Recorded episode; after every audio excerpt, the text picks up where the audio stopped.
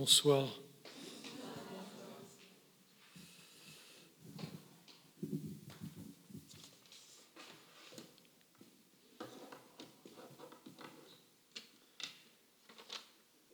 Relever les défis, c'est ce que c'est ce dont ce qu'on a échangé avant-hier soir et hier soir.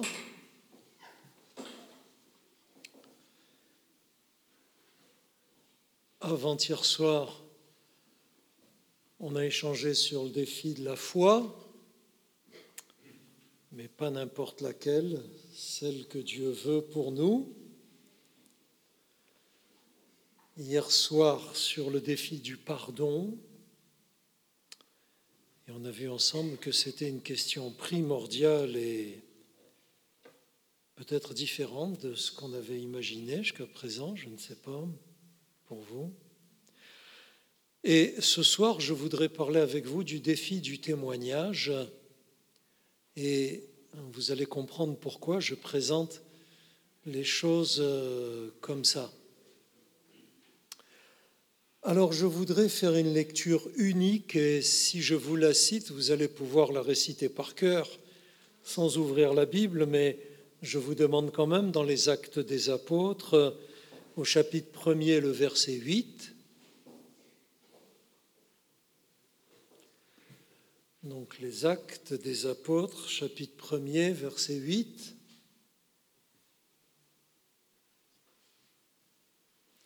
Vous savez, on mémorise mieux ce qu'on lit. Jésus dit, et c'était juste l'instant avant de partir. Et vous savez la, portée, l'importance des dernières paroles de quelqu'un avant de partir. Hein. Avant de partir, on présente ce qui est primordial, ce qui est essentiel.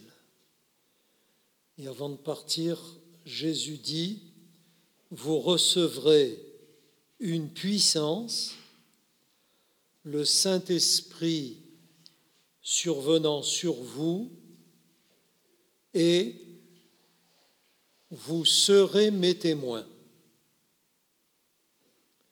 à Jérusalem, dans toute la Judée, dans la Samarie et jusqu'aux extrémités de la terre. La première mission de chaque chrétien, c'est le témoignage. C'est la priorité. J'entends de chaque chrétien le problème du salut personnel, euh, l'obtention du pardon, du baptême, de l'intégration dans l'Église, du service dans l'Église, étant réglé une fois pour toutes, acquise, pratiquée, eh bien, la première mission, le premier devoir du chrétien, c'est le témoignage aux autres. Et par la force des choses, c'est la mission première de l'Église. L'Église, ce n'est pas l'institution, ce n'est pas les encadrants, ce n'est pas les responsables, ce n'est pas les autres. L'Église ne sont pas les murs, sont des êtres vivants, sont les chrétiens. Et puisque Jésus dit à ses disciples, vous serez mes témoins, et que les disciples obéissent, eh bien, la mission première de chaque chrétien devient la première mission de l'Église, forcément.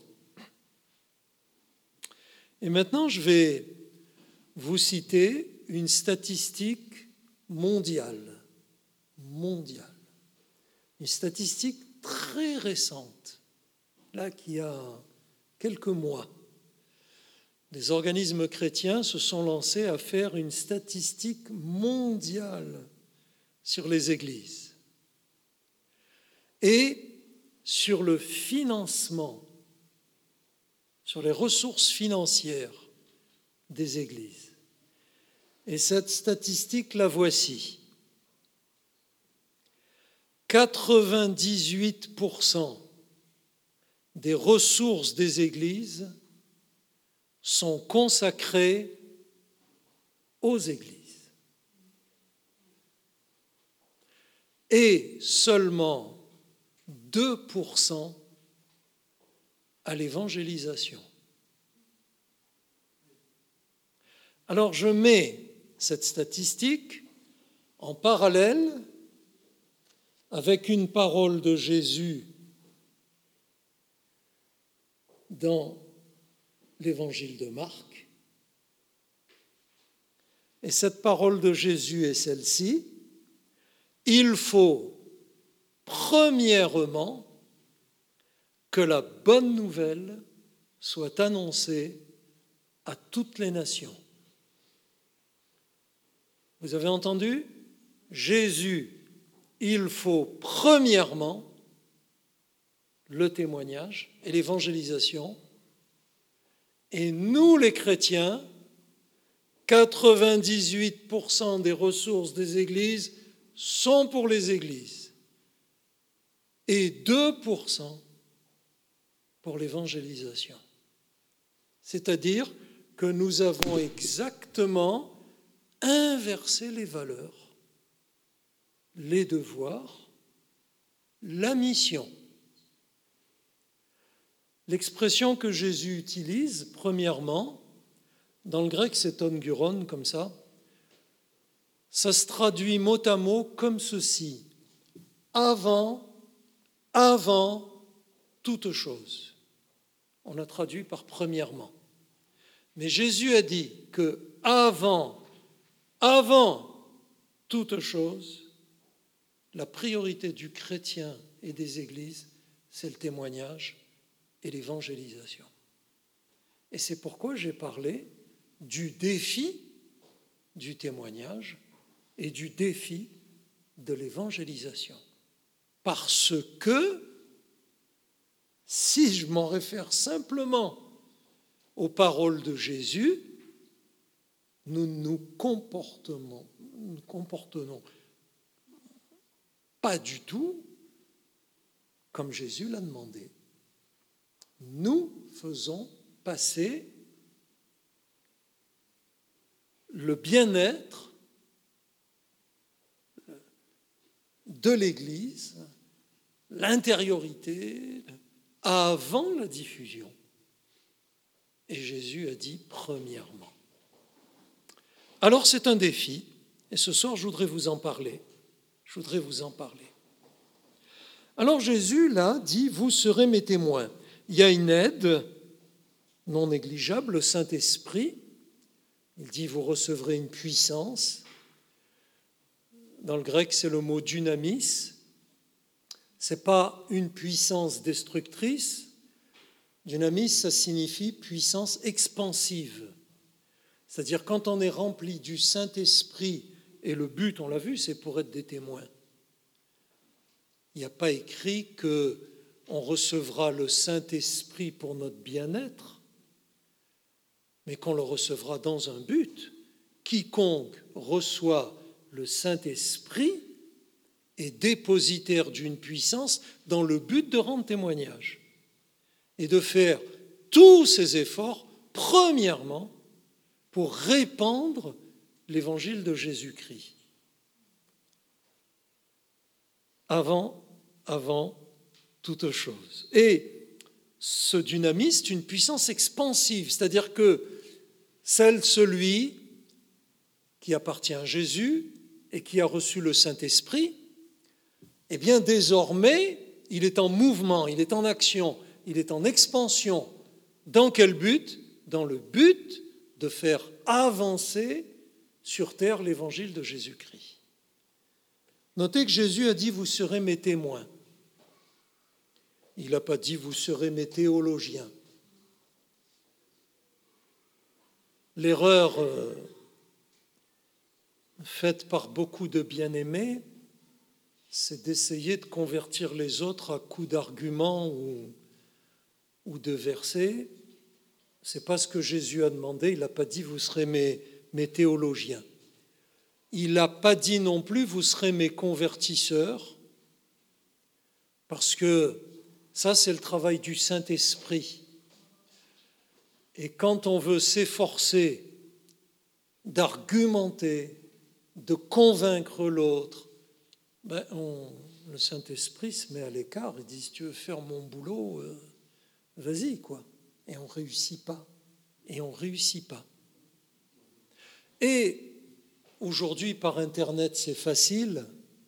Vous pouvez observer que en Europe et dans le monde entier, les églises qui se développent le plus rapidement, les églises qui euh, ont de l'expansion, de l'influence, de, sont les églises qui évangélisent. Sont les églises qui témoignent de Jésus, qui ont compris où est la priorité et le peu de temps qui nous reste. Ce que Jésus a dit, la nuit vient plus personne ne pourra travailler. Celles qui ont compris cela se développent très vite. Se développent très vite parce qu'elles sont dans le plan de Dieu elles ont l'approbation et elles utilisent la dynamisme, la puissance du Saint-Esprit comme elle doit être utilisée. Elles rendent témoignage. Elles proclament euh, la bonne nouvelle de l'Évangile. Et, les membres sont des témoins. Il y a quelque temps, J'ai participé euh, pas loin de chez vous au Christian Center à, à Rhodes-Saint-Genèse, là, à un séminaire fait par deux, frères euh, sur le l'un des deux a un ministère pour encourager les, évangélistes et les pasteurs. Voilà, pendant deux jours, parce que vous savez, le problème de l'évangéliste, c'est qu'il donne, il donne, il donne, il reçoit jamais, lui. voilà. Alors là, il y avait ce, frère qui était là. Et alors, euh, il y avait un autre frère euh, qui était là, qui est un, évangéliste et qui a une petite église, 15 000 membres. Et voilà, cette église n'a que 10 ans d'existence. Elle, elle, a 10 ans d'existence et ils ont commencé à 40 membres il y a 10 ans. Voyez-vous, c'est une église qui avait souffert d'une très grosse division et on a envoyé ce frère, ce, pasteur, avec sa sensibilité d'évangéliste, pour essayer de recoller les morceaux et de redémarrer à zéro. Et ce frère, il a commencé comme ça la première réunion. Si vous voulez de moi comme pasteur, vous serez avec moi dans la rue à témoigner de Jésus. Il a commencé comme ça. C'était il y a dix ans, ils sont 15 000, et l'année dernière, ils ont fait 3 000 baptêmes. Et il m'a dit, tous les samedis, nous sommes entre 1000 et 3000 dans notre ville. Il n'y a pas un individu de la ville qui ne nous connaît pas. Et on est dans la ville simplement pour dire ce que Jésus a fait pour nous. Ils ont commencé par les quartiers les plus difficiles de la ville, là où il y a tous les dealers, tous les drogués, toutes les prostituées, tous les cinémas pornographiques, toutes les boutiques pornographiques. Ils ont commencé par là. Ils ont dit on est 40 plus le pasteur, ça fait 41, on va les témoigner là ici. Et aujourd'hui, ils font 3000 baptêmes par an. Vous connaissez des églises qui ont de grandes dimensions? Sans doute, par Internet, c'est facile aujourd'hui. Observez-les. Ce sont des églises qui mettent en priorité le témoignage et l'évangélisation. Ils témoignent, ils témoignent, ils témoignent. Ils vont à la rencontre des autres. Ils ont compris que les pécheurs ne sont pas dans l'Église, mais qui sont dehors. Et ils y vont. Voyez-vous? Et nous, on a procédé comme cela, on n'a pas piqué les chrétiens aux autres églises, on n'est pas resté dans notre église en disant Seigneur, envoie-nous des âmes. On a fait ce que Jésus a dit, vous serez mes témoins. Et un témoin, il va à la rencontre des autres et il dit simplement, ce qu'il vit avec Jésus. C'est tout. Il ne cite pas de versets bibliques, il n'argumente pas, il n'essaie pas de convaincre. Il dit, voilà, j'aimerais partager avec vous ce que Jésus a fait dans ma vie. Et il invite, et il invite à l'Église. Voilà. Alors, c'est ce que je voudrais vous lancer comme défi ce soir, et après voir le pour et le contre. Hein Parce qu'il y a un équilibre dans, dans la parole de Dieu. Mais je vous rappelle, je vous rappelle ce que Jésus a dit, il faut premièrement, et souvent ça nous fait prendre conscience que ça n'a pas été ou que ce n'est pas la priorité de notre vie. Récemment, dans mon église, un, frère priait en pleine réunion de prière en disant comme ceci, Seigneur, j'ai le cœur déchiré par tous ces gens qui sont perdus, je te prie pour le salut du monde et tout. Puis après, euh, après il y a quelqu'un qui vient le trouver, qui dit vraiment, elle était très belle ta prière, tiens, tu as vraiment le cœur déchiré par le salut du monde. Ah oui, frère, et tu fais quoi? Et là, le gars, il est resté sec, quoi. Tu fais quoi Tu vas leur dire ah, ah ben non, je prie. Ben, c'est bien, continue à prier. Tu resteras seul, hein mais oui, parce que Jésus a dit, vous serez mes témoins parce qu'il le faut premièrement. Premièrement, souvenez-vous de, ce mot. Alors, euh, quand on parle de l'évangélisation et du témoignage dans, les églises, euh, il y a des réactions diverses. Euh, les évangélistes, souvent, ils sont effrayants un petit peu quand ils arrivent dans les églises comme ça, et le pasteur, il pense que pourvu qu'il ne me mette pas la panique dans mon église, lui, euh, avec ce qu'il va dire, il va provoquer les gens, etc. Moi, j'ai rencontré une fois un pasteur qui m'a dit, je ne veux pas que mes gens aillent témoigner hors de l'église. Et moi, dans ma tête, je me suis dit, qu'est-ce que je fais là quoi? Pourquoi il m'a invité?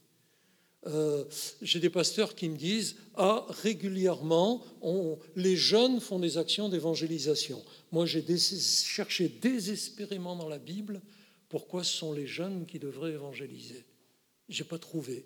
J'ai pas trouvé. Jésus a dit à tous ses disciples Vous serez mes témoins. À tous. Qu'ils soient vieux, qu'ils soient jeunes, euh, qu'ils soient en forme, qu'ils y soient pas, que ça leur plaise ou pas, que, ce soit un temps d'épreuve, un temps de bénédiction, que, leur Église soit un groupuscule, que leur Église soit un grand mouvement institutionnalisé. Euh, Jésus a dit, vous serez mes témoins. Il n'y a pas bien longtemps, là j'ai fait une circulaire, etc., euh, une proposition de tournée d'évangélisation. Il y a un pasteur principal d'une église qui m'a répondu, nous nous suffisons à nous-mêmes. Euh, je vous rappelle la statistique, 98% hein, des ressources financières des églises restent dans les églises, seulement 2% pour le témoignage et pour l'évangélisation. Donc, euh, ça vous situe les choses et quand vous observez, vous rendez compte que les églises repliées sur elles-mêmes, eh bien, elles stagnent quand elles ne meurent pas, et que les églises qui témoignent et qui évangélisent et qui diffusent la bonne nouvelle de l'évangile, parce que c'est la seule raison pour laquelle Dieu nous a laissés sur terre, nous les chrétiens, eh bien, elles, elles prospèrent, elles progressent, elles grandissent, elles ont des problèmes de locaux trop petits, elles ouvrent des annexes de partout, elles font des réunions de maison et les gens les connaissent. Moi, je bénis Dieu. Récemment, j'ai rencontré, alors vous vous dites un échevin, nous, on dit un édile. Hier, on a débattu sur ce mot. Alors, je vais dire un échevin de ma ville m'a dit Vous, les chrétiens évangéliques de Dessine, on ne peut pas vous échapper. je me suis réjoui. Je dis C'est bien, mes chrétiens rendent témoignage. Formidable, formidable. L'évangélisation du monde, c'est pas, et le témoignage, que la responsabilité des évangélistes. Loin de là, loin de là. C'est pas la responsabilité du pasteur. Le pasteur, c'est un berger, c'est différent. Ce n'est pas la responsabilité des jeunes ou de je ne sais qui, c'est ce que Jésus a dit à chacun. Il faut premièrement que la bonne nouvelle soit annoncée à toutes les nations. Et si on pose la question, oui, mais par qui? Eh bien, on l'a lu ensemble. Il a dit, vous serez mes témoins. Et c'est un défi. C'est un défi lancé à chacun Ce n'est pas un défi lancé de manière à ce que vous pensiez, ben on espère que le pasteur, euh, il s'est pris le message pour lui. quoi.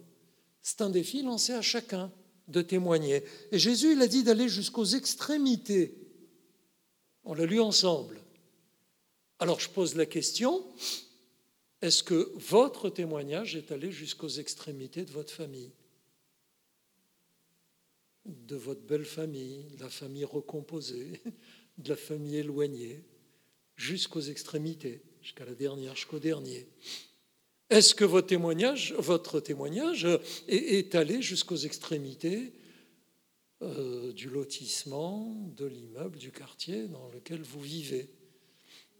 Euh, est-ce que votre témoignage est allé jusqu'aux extrémités de votre école, de votre lieu de travail, de votre environnement, de vos connaissances Parce que Seigneur bénit les extrémités de la terre. Euh, Jésus a dit d'aller jusqu'aux extrémités, mais vous et moi, on n'ira sans doute euh, jamais hein, jusqu'aux extrémités. les Chinois, ils ont bien assez à faire pour évangéliser leur propre pays. Euh, les Australiens, ils le font très très bien, les Américains aussi. Euh, en Afrique, ils le font nettement mieux que nous. Euh, nous, on a besoin de répandre l'Évangile, de relever le défi déjà dans notre propre Jérusalem, dans notre propre Judée, dans notre propre Samarie, c'est-à-dire les étrangers, et surtout ceux qu'on n'aime pas et puis d'aller jusqu'aux extrémités de l'environnement où le Seigneur nous a placés, et quand on y sera arrivé, ça sera déjà bien. Ça sera déjà, déjà bien. Alors, euh, au regard de cette première statistique que je vous ai lue, il m'en est tombé une autre dans les mains, mais là, il y a quelques semaines. Elle a été faite en France. Elle a été faite en France. Alors, elle a été faite dans, dans notre mouvement. Dans notre mouvement. Le mouvement des Assemblées de Dieu de France, c'est environ 700 euh, pasteurs, 630 euh, églises à peu près. Donc on a fait une statistique dans notre mouvement, c'est des dizaines et des dizaines de, milliers de chrétiens euh, sur la France, donc il y a des choses qu'on veut savoir. Et on a fait pendant longtemps une grosse enquête sur le mouvement pour savoir comment nos membres se sont convertis. Et on a découvert que 8 de nos membres sur 10, 80%, 8 sur 10, sont venus au Seigneur par un témoignage extérieur à l'Église. Moi-même, je suis venu au Seigneur parce que j'étais à l'hôpital et qu'un jeune homme que je ne connaissais pas s'est approché de mon lit et qui m'a parlé de Jésus. Il était courageux. Hein. c'est beau de faire ça. Il est rentré dans la chambre, là, il est venu à côté de moi, on a discuté gentiment, il a établi un lien de confiance, et puis d'un seul coup, il m'a dit, Monsieur, j'ai à cœur de vous dire que Dieu vous aime et que Jésus a donné sa vie pour vous. Waouh, c'est beau, je dis, pourquoi me dites-vous ça? Et il m'a simplement expliqué ce que Jésus avait amené dans sa vie. Et bien ça, c'était à 15h, et le soir à 22h, j'ai donné mon cœur à Jésus. Donc cette statistique, elle dit que 8 chrétiens sur 10 ont été amenés à la conversion et à l'intégration dans une église évangélique par un témoignage extérieur à l'église. Un chrétien, en dehors de l'église, a rendu témoignage à un parent, à un ami, à une connaissance, à un inconnu, à un collègue, à un voisin, et cette personne s'est convertie. Alors, ici même, je ne sais pas, moi je vais refaire l'enquête, quelles sont celles et ceux d'entre vous qui se sont convertis à la suite du témoignage de quelqu'un. Levez votre main, s'il vous plaît. à moins que les autres se soient convertis parce que l'ange Gabriel s'est déplacé dans leur maison et leur ait personnellement dit de se convertir.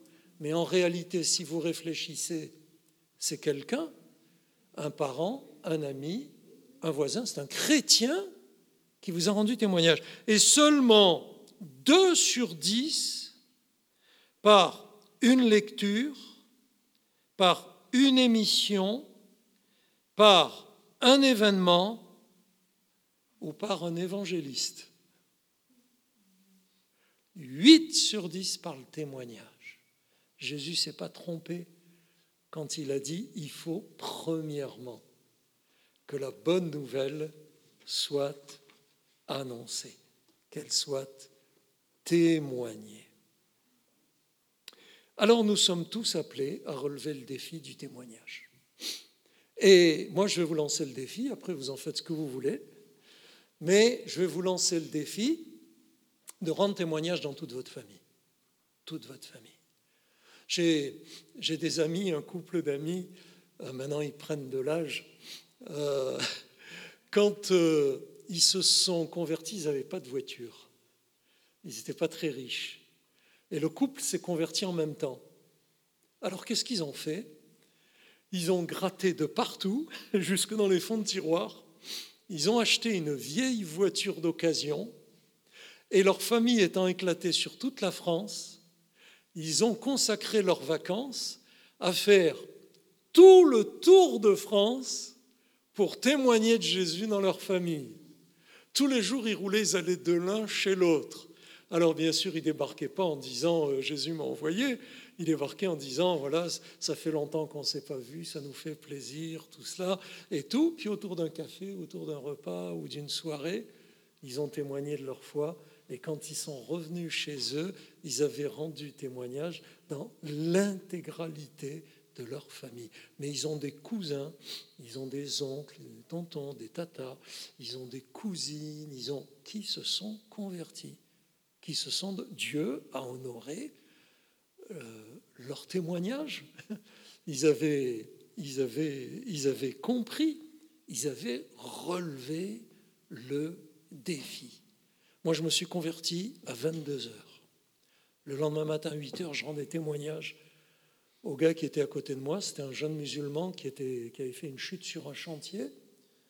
Et il s'est mis à me parler de Mahomet, et moi je me suis mis à parler de Jésus sans avoir lu la Bible, sans rien connaître. il me donnait des arguments pour l'islam, je lui donnais. Et l'autre en face, il m'a dit Dis donc, tu vas pas devenir un fou fanatique religieux, toi? Et je me suis mis à lui parler de Jésus. Puis l'infirmière est rentrée, et je lui ai dit Madame, j'ai donné mon cœur à Jésus. Et dans sa tête et dans ses yeux, j'ai lu c'est bon, il est devenu fou. Pendant la nuit, j'ai rendu témoignage aux médecins, aux internes, etc. Euh, bien sûr, tout le monde m'a pris pour un fanatique religieux, mais ça fait rien. Jésus a dit, vous serez mes témoins. Et notre maître, mon maître en tout cas, à moi, il m'a dit, il faut premièrement, vous vous souvenez, Ton Buron, avant, avant tout. Tout le reste, ça passe après. Tout le reste passe après en toutes circonstances, jour et nuit, tout le temps jusqu'à la mort. Tout le reste passe après. Il faut premièrement que la bonne nouvelle soit proclamée. Et à toutes les nations, quelle que soit la race, la couleur, qu'on les aime ou qu'on les aime pas, qu'ils nous aiment ou qu'ils ne nous aiment pas, à toutes les nations. Sur votre place cathédrale à Liège, là, j'ai rendu témoignage un monsieur d'apparence très, très, très impressionnante et dangereuse, qui au début m'a regardé en disant Tu sais pas qui je suis, tire-toi tout de suite avant que je te tue. J'ai continué à lui rendre témoignage. Et au bout d'un petit quart d'heure, il m'a dit Vous êtes pasteur, c'est ça? Je dis Oui. Il m'a dit Donc vous êtes sous le secret de la confession? J'ai dit Oui. J'ai quelque chose à vous dire? J'ai dit Oui.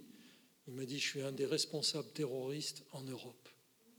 J'ai rendu témoignage de Jésus, il avait les larmes aux yeux, cet homme. Parce que comme tous les hommes, il cherchait le pardon. Il cherchait quelque chose qui remplisse son cœur. Frères et sœurs, il faut que le témoignage de Jésus il soit donné même à celles et ceux qu'on n'aime pas. Alors, euh, souvent là où je passe, il y a deux aspects. je passe dans des églises qui se développent, je prêche à des centaines de personnes, je m'en réjouis, etc. Et là, là, on me dit, ah, et je vois les, les, gens, ils veulent sortir, ils veulent rendre témoignage, etc. Et je, je sens l'ambiance et je me dis, ils vont continuer à se développer. Ils vont continuer à être bénis, ils vont, parce que tous, tous, tous, ils veulent rendre témoignage. Là, il n'y a pas bien longtemps, je suis passé dans, une église occulte le dimanche matin, il y avait 600 personnes. Vous voyez, sacrée belle église. Hein et, je dis au pasteur, au fait, cet après-midi, c'est, je me souviens plus à quelle heure la réunion, et il me dit c'est à 16 heures, et je lui dis il y aura moins de monde, il me dit il y en aura beaucoup plus. Je dis il y en aura plus qu'au culte. Il me dit ah oui, parce que ici, euh, les gens, euh, à l'évangélisation, ils amènent toujours, toujours quelqu'un. Il m'a dit compte sur environ 100 personnes non chrétiennes de plus cet après-midi. Et ça s'est réalisé. Les gens étaient jusque dans la rue, il y avait des haut-parleurs dans la rue pour qu'ils puissent entendre le message. Mais aux dernières nouvelles, euh, eh bien, ils en sont maintenant, quelques années après, à faire six cultes le dimanche matin pour pouvoir faire face. Mais c'est simplement normal. C'est simplement normal. Jésus a dit, je vous donne la puissance et pas n'importe laquelle, le Saint-Esprit, la puissance expansive. Qui est-ce qui peut résister au Saint-Esprit? Et puis il y a l'autre aspect. Je passe dans des églises qui me disent, depuis le temps qu'on rend témoignage, on n'a pas vu de résultat. Eh bien, je vais vous dire. Je vais vous dire. Vous connaissez la parabole du bon semeur? Vous la connaissez ou pas? Vous êtes calme, je ne suis pas habitué, je suis habitué aux auditoires du Sud. Des fois, je suis obligé de les calmer moi-même. Et qu'est-ce qu'elle dit, cette parabole? Et c'est la parabole du bon semeur, c'est l'exemple que Jésus a donné. Ce n'est pas n'importe quel exemple. Alors, euh, cet homme, il se lève et il sème. Et il commence par semer sur le chemin. Dites, c'est cher la semence. Et c'est épuisant de semer dans un grand. Vous auriez, vous, lancer de la semence sur le chemin? Attendez, c'est comme ça le chemin. Elle ne peut pas pénétrer la semence, c'est perdu d'avance. Vous êtes d'accord avec moi? Ben, C'est l'exemple de Jésus. Il y a des gens qui l'a placé sur un terrain dur comme ça, comme en France, un terrain laïque, où on ne peut pas faire de prosélytisme. Ou si je me permets de parler de Jésus dans la rue, dans les 20 minutes, je suis au commissariat et on me demande d'arrêter. Ou les gens vont m'agresser, ou des gens vont appeler la police, etc. Il y, a, il y a des chemins comme ça. Puis il a continué à semer. Il a semé dans des endroits pierreux. Écoutez, avant de semer, il fallait enlever les pierres. Je ne suis pas agriculteur, mais quand même. Euh, ben, il y a des endroits pierreux dans lesquels le Seigneur a placé des églises des bien-aimés et où il ne leur a pas dit vous ne s'aimerez pas. Parce que le maître lui-même, il donne l'exemple de la semence dans les endroits pierreux. Puis il a continué à semer, sans se décourager, dans des endroits pleins d'épines et de ronces. Mais ça vous serait même pas venu à l'esprit euh, avec la semence, là, de ah ben tiens, je vais en mettre ici aussi. Ça, ça, va crever, c'est sûr. Les épines et les ronces, on a tué. Il y a des églises qui ont été placées dans des endroits où il y a des épines et, des ronces, et puis voilà. Et puis enfin, il est arrivé dans un endroit où il y a de la bonne terre. Béni soit le Seigneur pour les églises qui sont placées dans des pays et dans des villes où il y a de la bonne terre. Que Dieu les bénisse. Béni soit-il. Mais tous, tous, il nous a dit d'ensemencer. Et il n'y a pas d'excuse, il n'y a pas de prétexte, il n'y a pas de on l'a fait, on n'a pas eu de résultat, donc on arrête il y a on continue, on continue. Pourquoi? Parce que la semence divine, rien ne peut l'arrêter. On a consacré un budget à bitumer le parking de notre église. Avant, il était en gravier, vous savez, et ça posait un problème. Vous voyez, les voitures, ça fait des ornières. Euh, les gosses en courant, ils en envoient de partout. Avec les pieds, on en rentrait dans le hall de l'église, tout ça. Donc ça coûte cher, mais on a fait tout bitumer. Tout bitumer. Dès l'année d'après, il y a des endroits où il sort des tiges. Je m'approche, je regarde, je dis, mais c'est pas vrai. Il y a des plantes qui ont une telle puissance qu'elles réussissent à percer le bitume. Dites, mais on a bien fait les choses, c'est une entreprise qui l'a fait, c'est pas nous. Ils, ont, ils ont creusé comme ça, avec une grosse pelleteuse. Ils ont mis du gravier, ils ont mis des galets, ils ont mis une épaisseur de bitume impressionnante. On n'a pas pu rentrer dans l'église pendant des jours et tout. C'est vraiment du costaud. Il y a des plantes qui réussissent à crever le bitume là. Et à, écoutez, il y a même des fleurs. On regardait ça avec un frère, avec un jeune stagiaire. Je lui dis, viens voir ça, pour le convaincre que la semence la nature est puissante, hein. mais alors la semence divine, j'ai dit, regarde ça. Il dit, oui, Lucien, il y a quoi? Mais Ça, c'est la semence, elle est capable de percer les cœurs les plus durs. Ça va lui prendre le temps, mais elle va le faire. Elle va le faire. Vous savez, enfin, certains savent que, que j'aime bien toujours les sujets scientifiques, etc., et que je m'intéresse beaucoup. Je lis sans arrêt des bouquins de sciences, d'astronomie, tout ça. Et là, j'ai lu que des scientifiques ont recueilli dans un sarcophage en Égypte une petite urne avec des semences qui ont été datées, carbone 14, hein, 5000 ans. 5000 ans les semences, du temps des pharaons, et pas des plus récents. Alors, euh, ils ont voulu faire une expérience. Et certaines, ils les ont réensemencées. Ils leur ont donné les conditions de la lumière, de l'eau. Ils les ont réensemencées. Et elles ont poussé. 5000 ans après. Bon, ça fait pas 5000 ans qu'il y a le témoignage évangélique à Warem. J'espère que ça vous donne du courage. Mais ceci pour vous dire qu'il n'y a aucune excuse. Personne sur Terre n'a aucune excuse pour ne pas obéir à l'ordre de Jésus et ne pas relever le défi, déjà à titre personnel, de témoigner de Jésus le plus souvent possible. La parole de Dieu, elle dit en toute occasion, hein, dans Timothée, hein, qu'elle soit bonne, favorable ou pas, et en tant qu'Église à, évangéliser. Il n'y a aucune excuse à pas le faire. D'abord, par notre témoignage à l'autre, personnel. Vous connaissez bien sûr cette parole de le, qui est répétée dans l'Ancien et dans le Nouveau Testament, tu aimeras ton prochain comme toi-même. Vous, êtes d'accord, vous aimez votre prochain. Alors partagez-lui l'évangile de Jésus-Christ, parce que vous désirez pas qu'il soit perdu, vous désirez qu'il soit sauvé. Ensuite, par nos activités pour le témoignage, notre présence déjà, à l'Église. Il peut peut-être rentrer là quelqu'un qui vous connaît. Et si vous n'y êtes pas, ça arrive, ça arrive.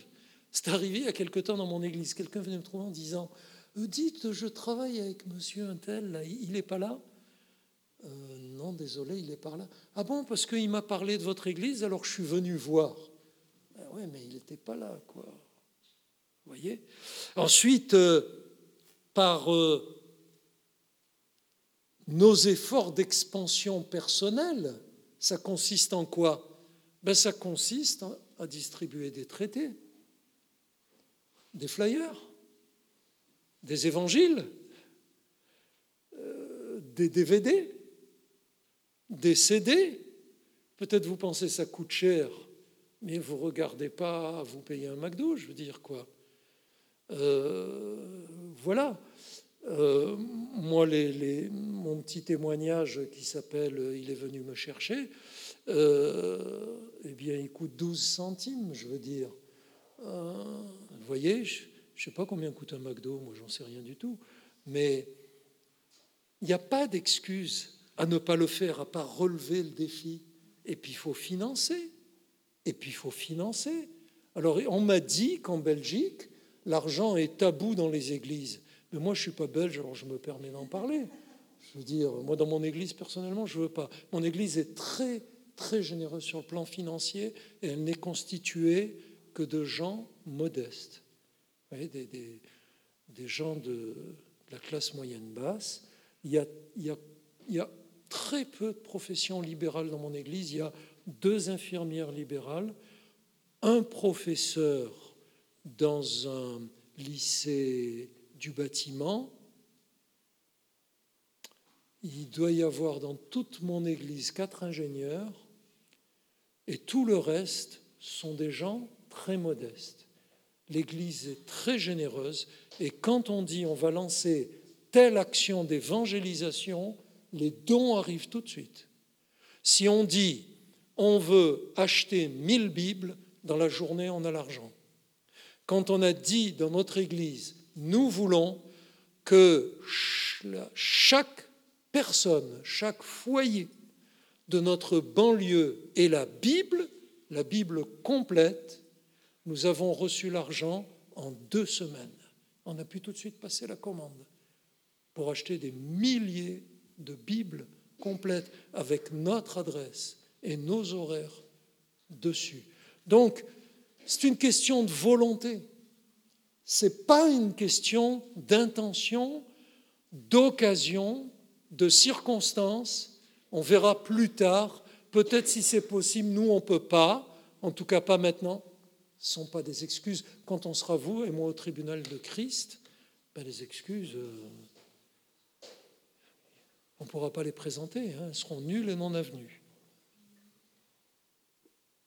Je voudrais vous encourager. Je voudrais vous encourager. Pas dimanche dernier, mais le dimanche d'avant, j'ai fait une mission dans une ville euh, d'à peu près 15 000 habitants. Et à midi, c'est une église qui est très, très évangéliste, qui répand énormément l'évangile. Ils ont un problème de locaux, euh, ça devient de beaucoup trop petit pour eux. Et, et j'étais invité par le pasteur et son épouse euh, avec mon épouse à, manger à midi. Ils nous ont invités chez eux, tout ça, et à table on a mangé. Et dans ma tête, il me semblait reconnaître l'épouse du pasteur, mais pour pas la vexer, parce que comme je vois des milliers de gens, les gens me disent Vous me reconnaissez? C'est difficile de leur répondre oui ou non. La plupart du temps, je me dis oui, je le connais, je la connais. Et là, depuis qu'on était à table, qu'elle nous servait, qu'elle mangeait avec nous, qu'on discutait de choses et d'autres, je me disais, je dois la connaître. Et elle me dit, vous savez, euh, euh, Lucien, euh, vous êtes venu dans mon église, dans le sud de la France, lorsque j'avais 17 ans, vous avez fait une mission. Ah, d'accord. J'ai dit, mais vous aviez 17 ans, il y a combien de temps? Elle me dit, il y a 20 ans. Vous êtes venu dans mon église il y a 20 ans. Et vous êtes resté trois jours, vous avez fait une mission, et vous nous avez beaucoup encouragé au témoignage, à l'évangélisation. Et, quand vous êtes partis le dimanche soir, entre chrétiens, on s'est retrouvés les uns les autres, entre jeunes, entre moins jeunes et tout, et on s'est dit, on ne peut pas laisser les paroles de cet homme tomber à terre comme ça, il nous a lancé un défi, il faut qu'on le relève. Et alors elle, elle avait 17 ans, et elle était étudiante dans, une, euh, dans un établissement supérieur avec une autre jeune chrétienne de l'Église. Elles avaient 17 ans toutes les deux. Et là où elles étudiaient, c'était un établissement catholique privé. Et elles se sont dit comment on peut s'y prendre? Alors, euh, Lucien, il a dit qu'on peut rendre notre témoignage à tout le monde. Eh bien, on va commencer par le proviseur, par le directeur. À la récré, elles sont Monsieur, s'il vous plaît, on peut vous parler. Les deux petites jeunes filles sont pointées. Il les a fait asseoir dans le bureau. Qu'est-ce que vous avez à me dire? Elle leur a dit voilà, on a à cœur de vous dire que on est des chrétiennes, qu'on fait partie d'une église chrétienne et que Jésus, pour nous, il passe avant tout et que c'est pour ça qu'on est bon élève, bonne collègue. et cet homme, il a été touché au cœur. Il a réfléchi un instant. Il a dit, mais écoutez, il faudrait que tous nos élèves puissent entendre ce témoignage. Alors, je vais ouvrir une fenêtre et une fois par semaine, je vais décréter un cours dans une classe auquel viendront les élèves qui veulent et là, vous leur direz ce que Jésus est pour vous.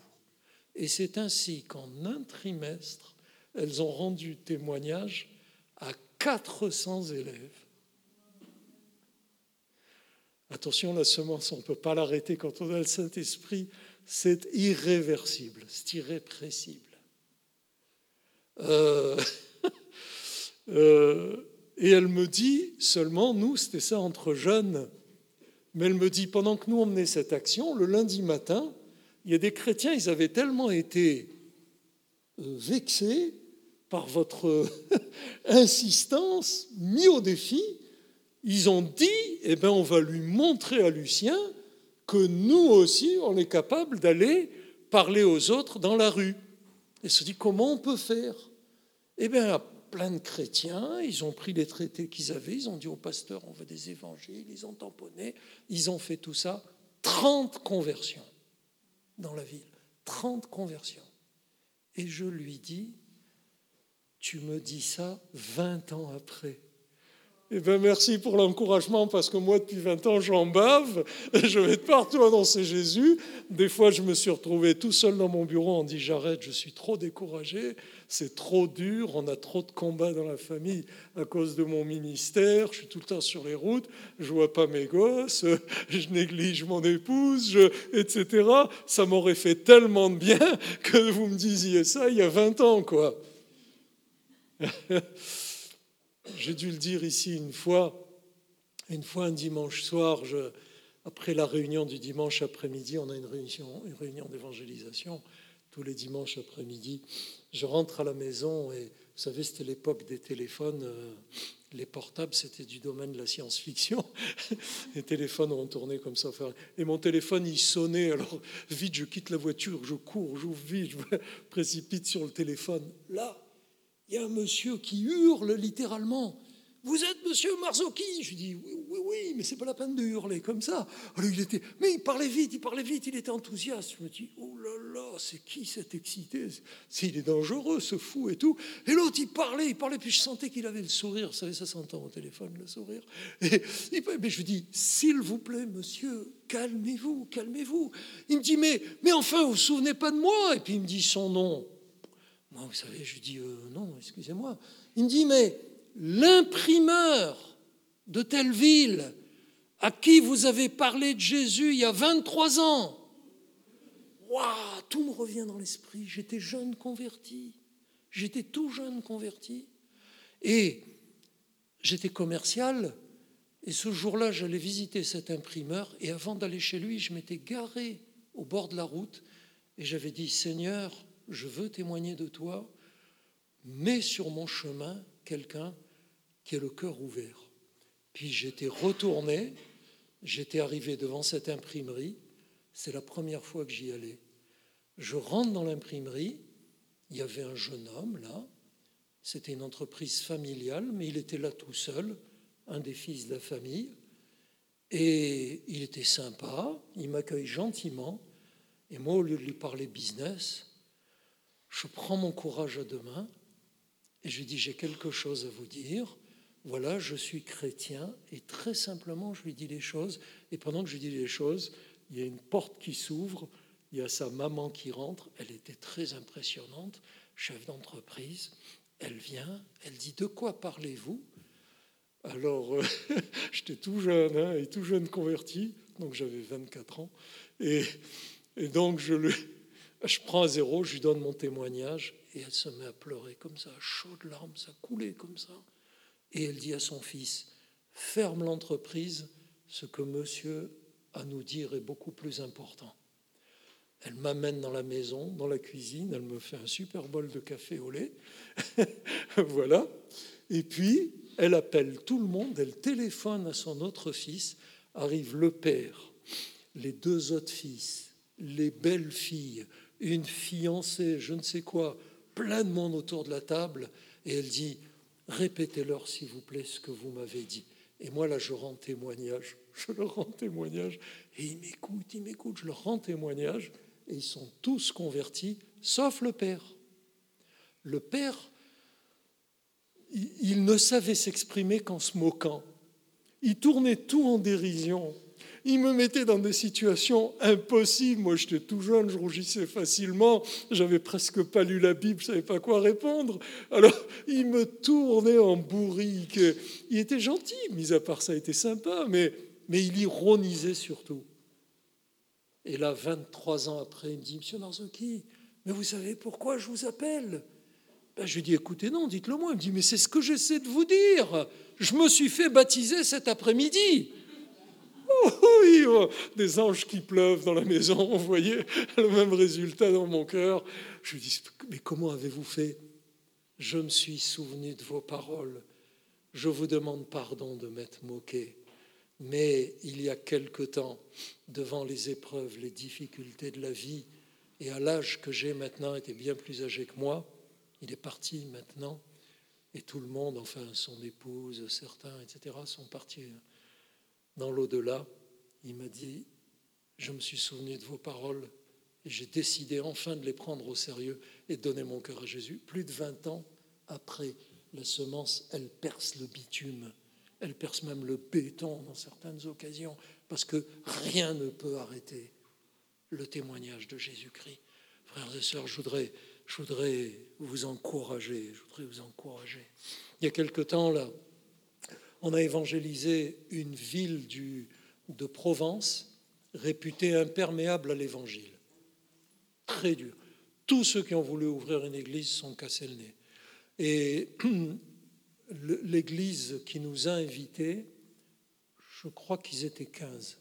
Je ne sais pas si il faut être courageux pour tenir avec le Seigneur dans des conditions comme ça.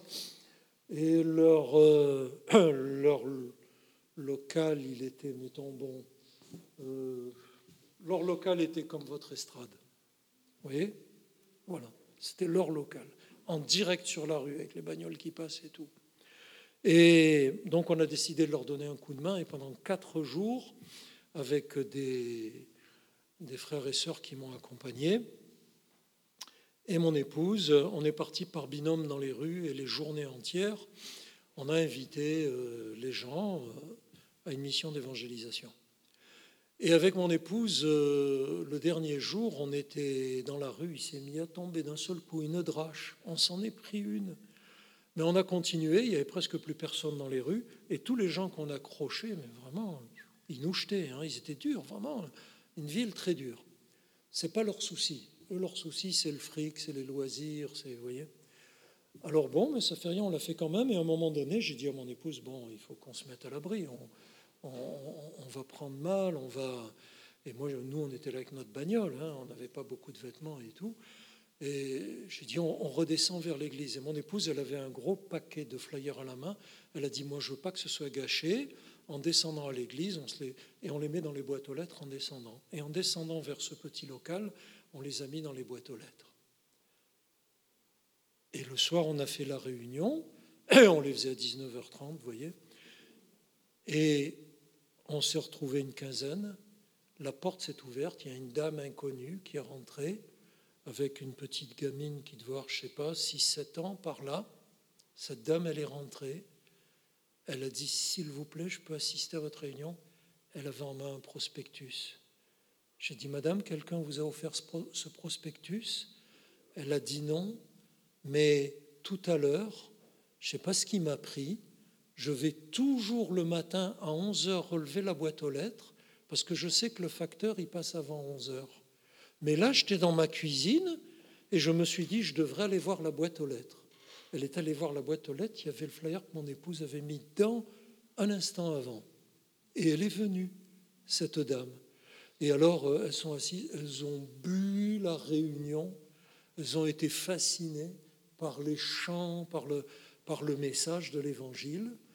Et pendant que je prêchais, sa petite lui disait à côté, Maman, c'est beau, il faut qu'on donne notre cœur à Jésus. La petite, elle le disait comme ça, et la maman, elle avait les larmes qui lui coulaient, lui répondait, oui, oui, ma chérie, on donne notre cœur à Jésus. Vous savez, ça nous a payé de toute la semaine, hein. ça nous a payé de toute la semaine. On n'a pas regretté de témoigner de Jésus. C'est un défi que je vous lance. Oh non, pas moi, pardon. C'est un défi que Jésus vous lance. D'être témoin jusqu'aux extrémités de votre famille, jusqu'aux extrémités de votre quartier, jusqu'aux extrémités de votre immeuble, de votre lotissement, jusqu'aux extrémités de votre école, jusqu'aux extrémités de votre voisinage, de votre lieu de travail, je sais, c'est dur, j'y suis passé. J'ai travaillé 40 ans dans les affaires. Et dans mon entreprise, on était 4500 en France et 115 000 dans le monde. Je vous promets que ça n'a toujours pas été facile. Hein. Je me suis fait moquer, je me suis fait rejeter. J'ai eu des bâtons en travers de mes roues. J'ai des opposants farouches. J'en ai qui ont donné leur cœur à Jésus. Alléluia.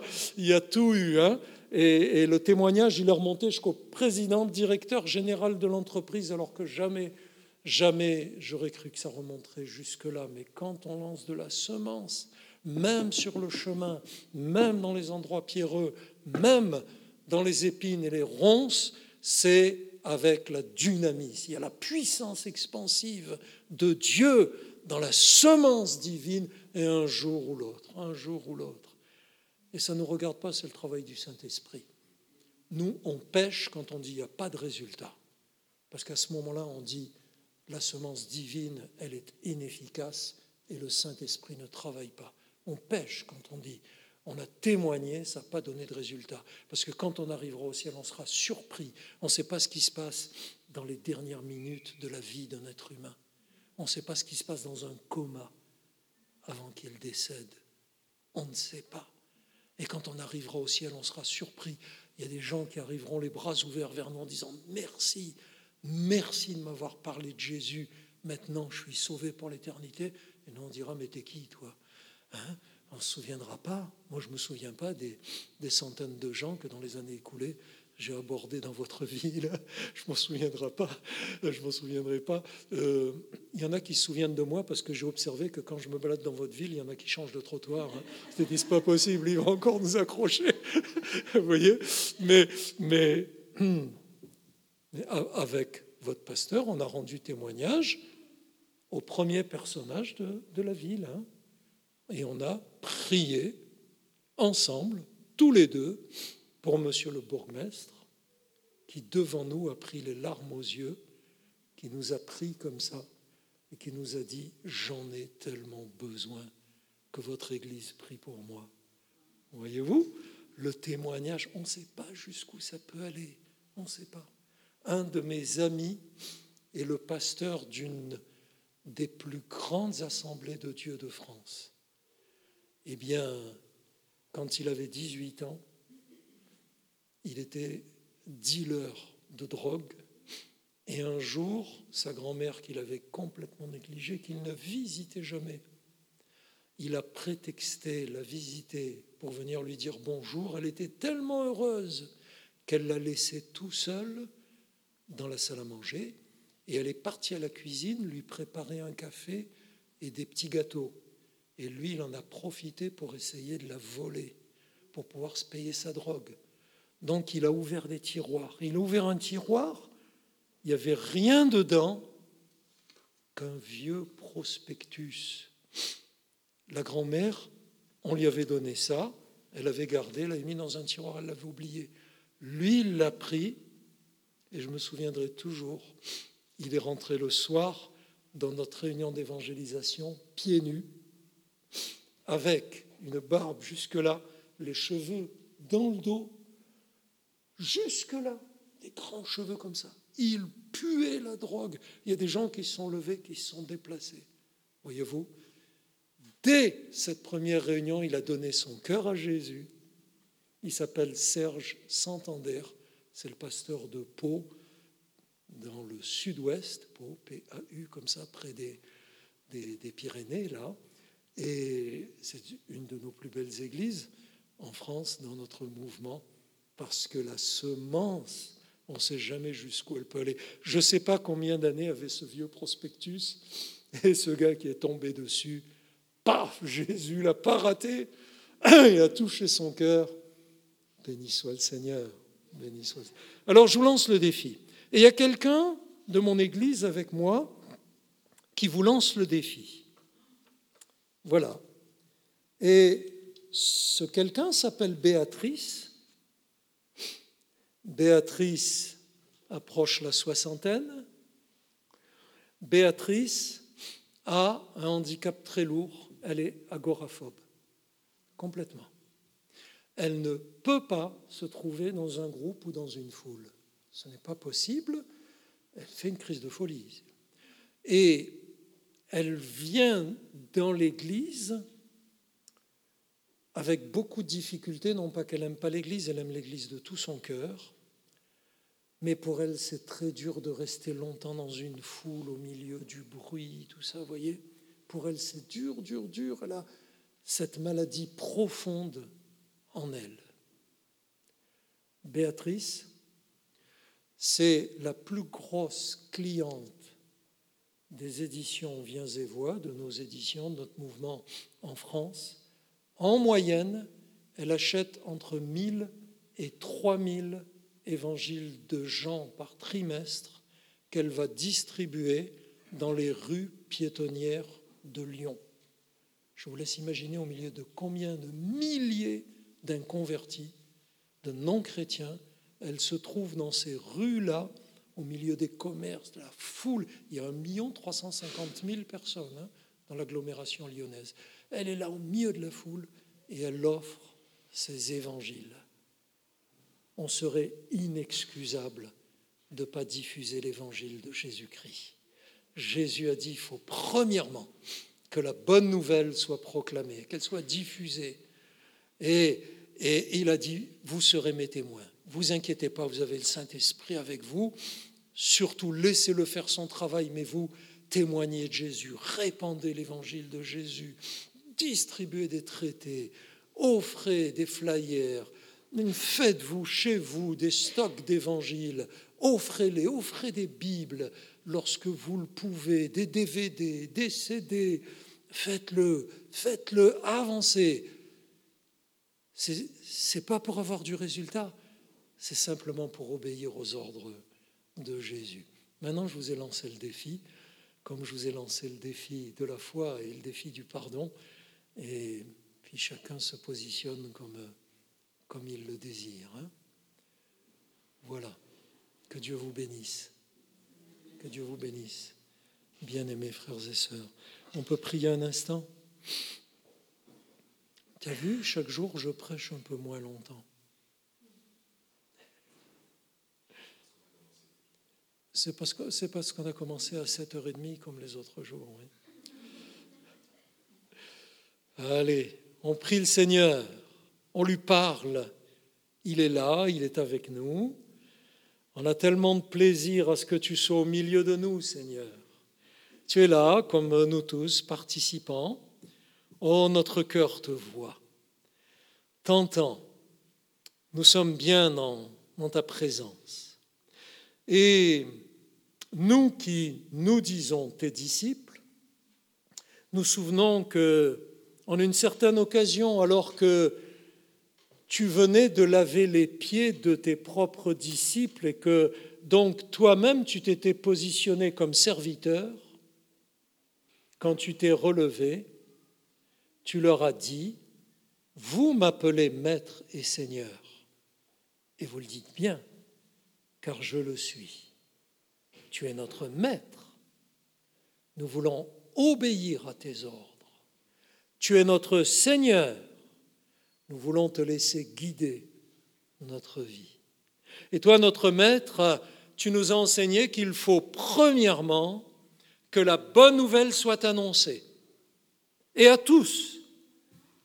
Alors nous voulons obéir à cet ordre et le faire, et le faire jusqu'au bout, et quoi qu'il en coûte, et quoi qu'il en coûte et jusqu'au bout et jusqu'aux extrémités. Et toi, notre Maître, tu as dit, je vous donne le Saint-Esprit. Cette puissance de témoignage, cette puissance qui gagne, qui vainc, qui conquiert, qui avance et qui gagne du terrain pour l'Église et qui influence et qui éclaire et qui avance il faut que l'Évangile gagne sur la terre, et en France et en Belgique aussi, Seigneur. Et comme participant et comme ouvrier, tu n'as pas choisi des anges, tu n'as pas choisi des évangélistes, tu n'as pas choisi des gens hyper diplômés, tu n'as pas choisi des gens très courageux, très instruits, très riches, tu nous as choisis. Quel honneur Quel honneur Alors Seigneur, nous voulons t'obéir et nous voulons témoigner de toi. Et Seigneur, euh, si nous manquons de courage, si nous sommes timides, si nous sommes handicapés par euh, nos liens, nos peurs, nos craintes, que sais-je, nos a priori, nos raisonnements, que sais-je, eh bien, toi, tu nous as donné le Saint-Esprit et lui, lui, il nous remplit d'audace. Lui, euh, il nous motive, il nous pousse. Il nous conduit aussi. Seigneur, permets que ces bien-aimés qui ce soir participent à, cette réunion soient encouragés en, donnant leur témoignage à des cœurs qui soient ouverts, à, des, à des personnes qui soient prêtes, Seigneur mon Dieu. Merci de leur permettre de répandre l'évangile de Jésus, même s'ils sont sur un terrain dur comme le chemin, un terrain encombré comme les pierrailles, un chemin étouffé comme par des épines ou des ronces. Permets-leur, mon Dieu, quoi qu'il en coûte, de répandre l'évangile de Jésus, parce que avec le temps, toi, Seigneur, ta semence, elle agit, elle agit. Toi, Seigneur, tu mets cent ans pour faire un chêne ou un cèdre, parce que la semence, on ne peut pas l'arrêter. Et cette semence de l'Évangile est motivée par la dynamisme, par la puissance de Dieu, elle gagnera. Elle gagnera. Et dans la mesure où ces bien-aimés relèveront le défi, alors, Seigneur, ici même à Warem, des hommes et des femmes, que nous le voyons ou pas, avant d'entrer dans l'éternité, donneront leur cœur à Jésus et seront sauvés. Nous le croyons par la foi, nous le voyons, et toi tu t'attends à ce que nous obéissions et que nous nous mettions à l'œuvre. Père, que ton nom soit béni dans le nom de Jésus. Amen. Merci d'avoir été présent, d'avoir écouté, d'avoir été patient. Que le Seigneur vous aide.